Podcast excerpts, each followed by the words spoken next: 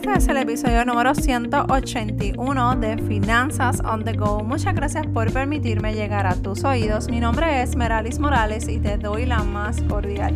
Bienvenida a este podcast donde aprenderás de manera sencilla administrar mejor tu dinero y tus ahorros. Y en el día de hoy, martes financiero, quiero que hablemos de las prioridades al saldar tus deudas. Y en el episodio anterior del martes financiero, el número 179, hablamos del plan de saldo de deudas. Y hoy quiero que hablemos de las prioridades de saldar las deudas. Así que antes de comenzar, quiero primero invitarte a que veas las notas del programa que allí hay un enlace donde puedes acceder a un webinar total totalmente gratis de cómo hacer tu presupuesto de forma sencilla y lo mejor de todo es que es gratis.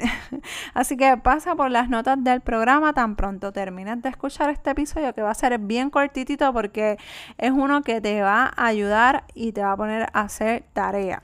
Así que vamos a lo que vinimos. Cuando empezamos a hacer nuestro plan de trabajo para saldar nuestras deudas, nosotros tenemos ya básicamente, si hiciste el ejercicio anterior de identificar todas tus deudas para hacer un plan de trabajo, eh, nosotros tenemos que saber cuáles van a ser mis prioridades al momento de saldar o querer saldar nuestras deudas, porque de nada vale que tengamos un plan sin estrategia y sin dirección. Así que es bien importante que nosotros nos sentemos con ese plan de trabajo que hablamos en el episodio 179 para comenzar a saldar nuestras deudas y conocer cuáles son nuestras prioridades.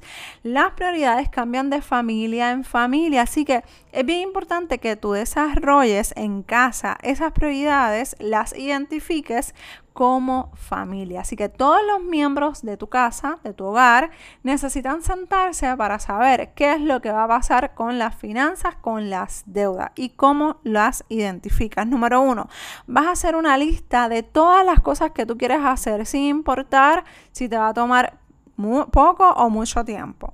Lo importante es que saques ese resumen de todas las cosas que quieres lograr, todas las cosas que quieres saldar y anotes haciendo esa lista. Bien, bien importante hacer ese ejercicio. Ya entonces realizada, ese es el número dos, ya entonces realizada esa lista, vas a identificar cuáles son las que vas a trabajar a corto plazo, que esas sean las de dentro de los próximos de seis meses, de hoy a los próximos seis meses. Y a mediano plazo, que entonces sería de, de seis meses a nueve meses. Y por último, vas a identificar las que son a largo plazo, que ya esos son los que te van a tomar un poquito más de tiempo, que serían más de nueve meses. Así que ya hiciste la lista, que es la número uno, identificas cuáles son las de corto plazo, mediano y largo plazo. Entonces, la número tres vendría siendo que con esas metas que ya trabajaste, identificaste, ahora vamos a escoger dentro de cada sección cuáles son las que vamos a comenzar. Así que si ya las identificaste como corto, mediano y largo plazo, dentro de esas de corto plazo vas a ver cuáles son esas que dentro de ese corto plazo son las primeras que yo voy a atacar, las primeras que yo voy a hacer, las primeras que voy a lograr. ¿Ok? Así que yo voy a, dentro de esas de seis meses o menos, voy entonces a volver a hacer el trabajo de las prioridades, de ver cuáles van a ser las primeras y cuáles van a ser las la segunda, las terceras y las cuartas y así sucesivamente. Y la número cuatro ya luego que hagas estos primeros tres pasos, número cuatro, vas a describir todos los pasos que vas a hacer para poder completar todas estas metas financieras que te estás proponiendo. Esto es bien importante, por eso lo, estoy tratando de explicar lo más sencillo posible para que se te haga fácil y se te quede en tu mente si vas manejando o si vas haciendo ejercicio. Así que cuando ya llegues a un lugar donde puedas hacer estas anotaciones, repasa eh, este episodio para que te puedas poner, y esto lo puedes aplicar en cualquier área de tu vida que tú quieras ejercer, completar alguna meta y cumplir con algo, algo en específico.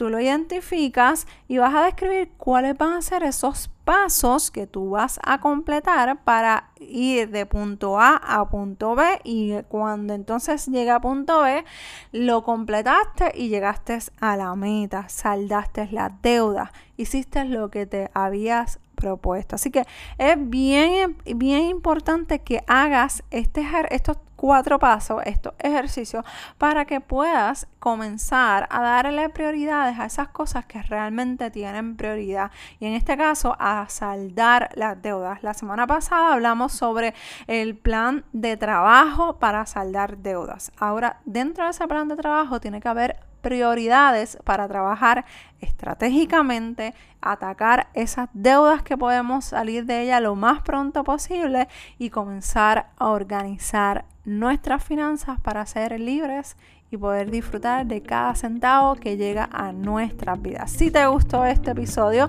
te voy a agradecer que lo compartas con tus amigos y familiares para que de esta forma más personas puedan beneficiarse y logren trabajar en sus deudas y en su libertad financiera.